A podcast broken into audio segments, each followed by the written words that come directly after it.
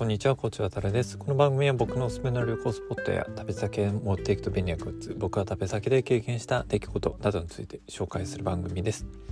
えー、今回は海外旅行前の、えー、不安事というテーマで話をしようと思います。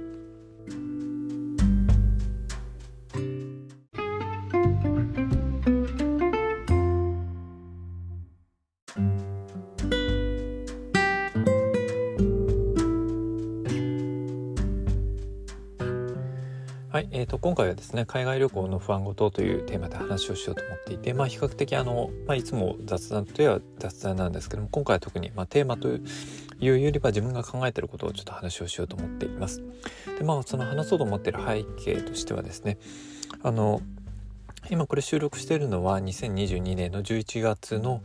えー、6日になるんですけども、え12月の1日からあの久しぶりにあの海外に出かけてきます、まあ、仕事で出かけるんですけども今回あのシンガポールに出かける予定が入っています、えー、最後に旅行したのは2019年の1月の台湾だったのであの本当にそのコロナの問題が起こる直前に行っていてでコロナ禍になってからは一回も海外旅行の方は行っていなかったので、まあ、実にそうですね、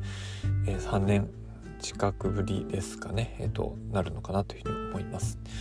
でまあ久々に、まあ、海外旅行に行くなっていうふうに、あのー、なった時に、まあ久しぶりあのー、まあ、海外旅行をあの迎える時の自分の心理状態というかあの久しぶりに思い出したことがあって僕はもともとあんまり海外旅行に行く時に気楽に行くタイプではなくて、まあ、常に考えてしまうのは行ったはいいけど日本に帰ってこれなかったらどうしようってことを常に考えてしまうんですね。これはもう本当に一番最後に最初に海外旅行に行った時も同じことを思っていてやっぱりあの当然日本語の基本的には通じない、まあ、国に海外なので出かけてでしかもまあ風習とかまあそういうものもいろいろ違うのでなんか自分の中ではですね行ったはいいけど、まあ、帰ってくる時にあの入国の審査もしくはその出発する国の出国の審査とかで引っかかってあの日本に入れないだったりとか、まあ、あのパスポートをなくしてしまうだったりとか何か結構あの性格的に悪いこともいろいろ考えてしまうのでもしかしたらその海外旅行に出かける時に常にこれがもしかしたらその最後の日本になるかもしれないみたいなことをちらっとは実は考えていたりします。であの似たようなことはあのいつも思うなあの思うなって似たあの経験をするのが海外旅行ではなくて宇宙旅行の話をする時にあの宇宙旅行があの民間でも例えば普通に行けるような時代になったら行きたいかどうかみたいなあのテーマがあったりするんですけどその時に僕は常に思うのはあの基本的に基本的にはというか宇宙には行きたくないなというふうに思ってしまいます。やっぱりそれはその宇宙に行って確実に戻ってくれ来れる保証が、まあ、少なくとも今見てるあの限りはないないわけなので最後のそれがあの地球にいるなんだろう出かける時にあのこれがもう地球で過ごす最後になるかもしれないってふうなことをそもそも思うのが嫌なので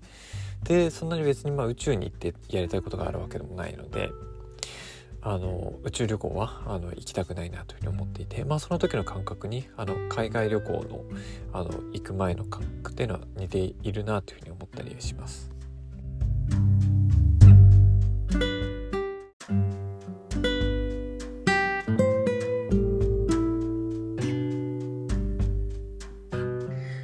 まあそうは言ってもですね仕事なので、まあ、今回海外旅行に行くのはまあ仕方ないのかなというふうには思っています。まあ、シンガポール自体は僕は行ったことがない国ですけどもそんなに特別治安の悪い国とはあの認識していないので、まあ、その点はあまり不安はないんですけどもやっぱりあの今の時期だからこそまあいろいろ結構やっぱり海外旅行行く時あの面倒だなって思うことが、えー、と出てきたりしています。まあ、実際行かれた人がはああの分かるかもしれないんですけどもやっぱりコロナ以降その入国をする時出国をする時には、まあ、コロナのあのワクチンの接種状況なんかのあの記録が必要になっていたりします。えー、シンガポールの場合も、えーと、2022年の、まあ、11月末現在ではあのー、ワクチンの接種証明書があの必要になります。これはまあ自治体が発行したものも全然構わないので、まあ、例えば何々区例えば、まあ、東京の、まあ、渋谷区だったり世田谷区だったりとか、まあ、そういうところの区役所等々で発行してもらえる、あのワクチン接種証明書があればいいんですけども基本的にその、まあ、海外旅行というか、まあ、海外の、えーと、入国をする時に、えー、拝見閲覧される書類になるので、まあ、英語で、えーと、書かれている記載があって、まあ、基本的に、えー、のいつあの何回どの種類のワクチンを、まあ、接種したかどうか。でしかもその海外旅行行く時にあの陰性の接種の証明書って発行するので同時に氏名だったりとか生年月日とかあとパスポート番号なんかも、えー、印字をされたワクチン接種の証明書っていうものが発行をされます。これ自体はあの他の戸籍謄本とかとか、まあ、そういうものとは違って発行自体無料なので、まあ、その点はまだいいのかなと思うんですけども、まあ、少なくとも、えっと、郵送で受け付けてる、あの自治体の場合にはあの郵送をする往路と袋の分のあの郵便代はあの自腹ということになるので、まあ、そこのお金はちょっとかかってしまうのかなというふうに思うんですけどもその陰性の証明書が必要だったりします。であとシンガポールの場合はあの国の、えーと、ホームページもしくはあの国で、えーと、作られているあのアプリですね iPhone と Android 版のアプリがあるんですけどもそちらの方から、えーとまあ、基本的にはその健康に関するあの申請書というか、えーと、申告をするフォームっていうのがあってこれが出発の3日以内ですかね。例えば12月の1日に出発するんだとするとその遡って123の28日に、えーと、それを、えーと、確か登録をするっていうことになっていて、まあ、それを提出しないとおそらく多分入国する時に、まあ、その分あの書かされる書類とか出てきて時間を置くみたいな形になってるみたいです。まあ、こんな形であのシンガポールの場合はそういう形なんですけど他の国の場合は、まあ、その国ごとの、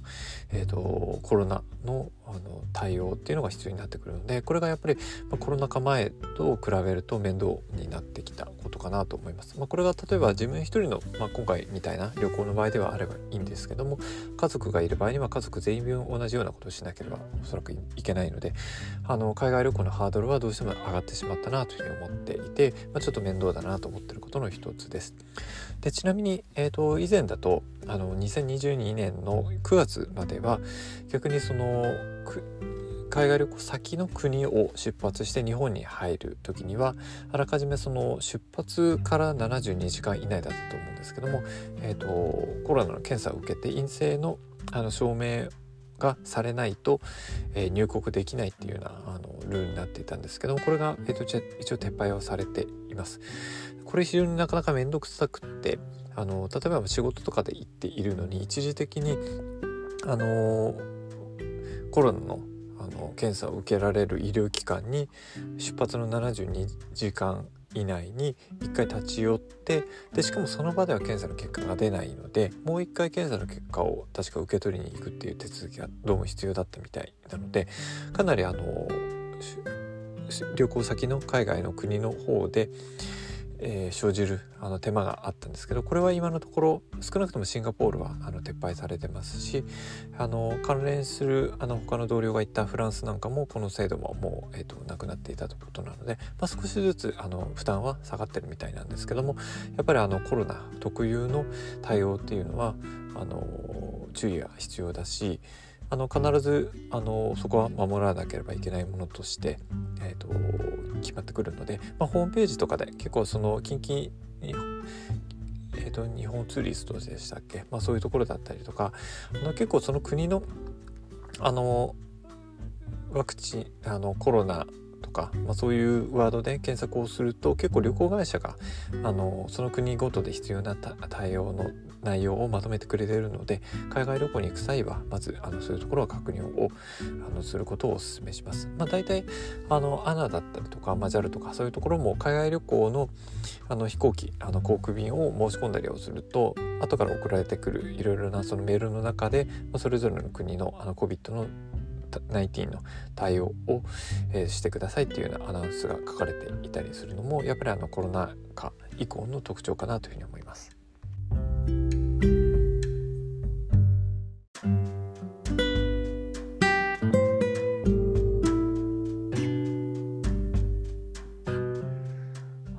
あとそうですね海外旅行の前の不安事としてはまあ、やっぱりあの食の問題は常に気になりますね。まあ、あの昔というかあの長いこと言われてるようにやっぱり日本の衛生環境はいいので、まあ、水に関しては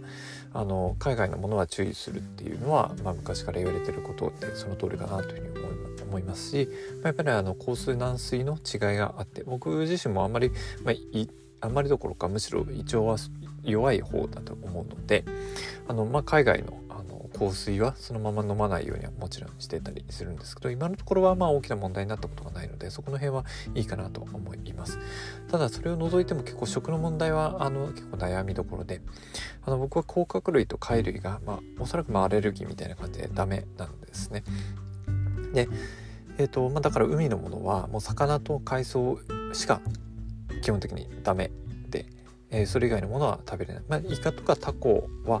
食べればするんですけどあのあんまり好きではなくにどちらかというとまあ苦手かなというような感じです。あとはあの鶏肉なんかあの煮た鶏肉とかが好きじゃないっていうのがあります。これは焼き鳥とか焼いてあのパサパサしてるものは全然問題ないんですけども、まあ、牛肉にしても豚肉にしても鶏肉にしても液体に使っていてちょっと水分を吸ってるっていう類のものが嫌いなので例えばその牛タンを食べる時についてくるテールスープなんかにあのお肉が入ってたりしますけどもそういうものも実は苦手だったりしますしお雑煮に入っているあれは鶏肉ですかねそれこそ鶏肉も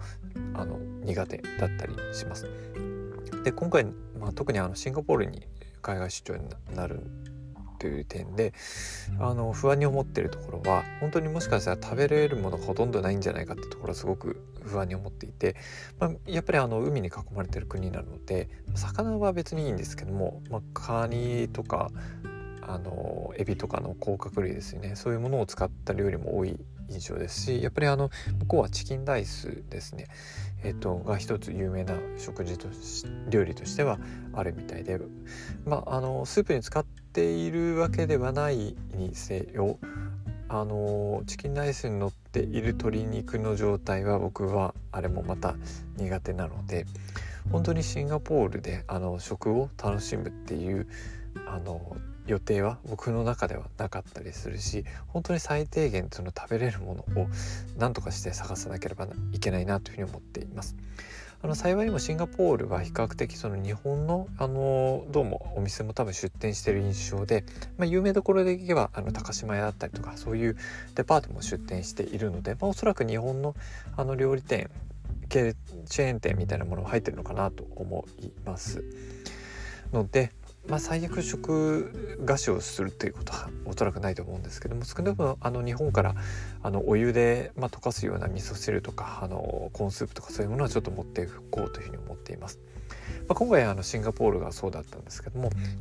まあ、海外に出かける場合は、まあ、常にやっぱりあの本当に食べれるものあるかなって不安に思うことがあって、えー、それも不安ごとの一つになっています。まあ、例えばその内陸の国ドイツとか、まあ、そういう国に行くんだったらそんなにあんまり心配はしないんですけども以前出かけたことがあるスペインとかだったりすると、まあ、やっぱりあのパエリアとかでも貝とかあの甲殻類とか入ってますけどもやっぱり海の幸を使った料理が多い国っていうのはあの食べれるものの幅が狭くなってしまうので出かける前から不安なことがあの多い、え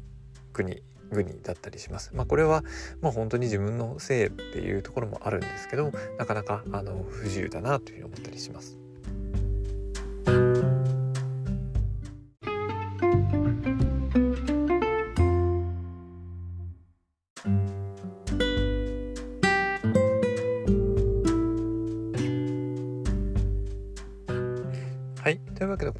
海外旅行前の不安事というテーマで話をしていきました。えっ、ー、と冒頭で話した通りにですね、あの2022年の12月1日から僕今回はシンガポールに海外出張に行っていきます。これがもう3年ぶりぐらいの海外旅行になるので、えっ、ー、と次回更新する時にはあのおそらくタイミング的にはシンガポールにいるタイミングで、ま、更新が可能であればしようというふうに思っているので、まあ、久々に出かけてきた海外だったりとか、まあ、初めて訪れるシンガポールについて、えーと、話ができればなというふうに思っています。はい、というわけで、えー、今回は海外旅行前の不安事というテーマで話をしてきました。また次回もお聞きください。コーチ渡がお送りしました。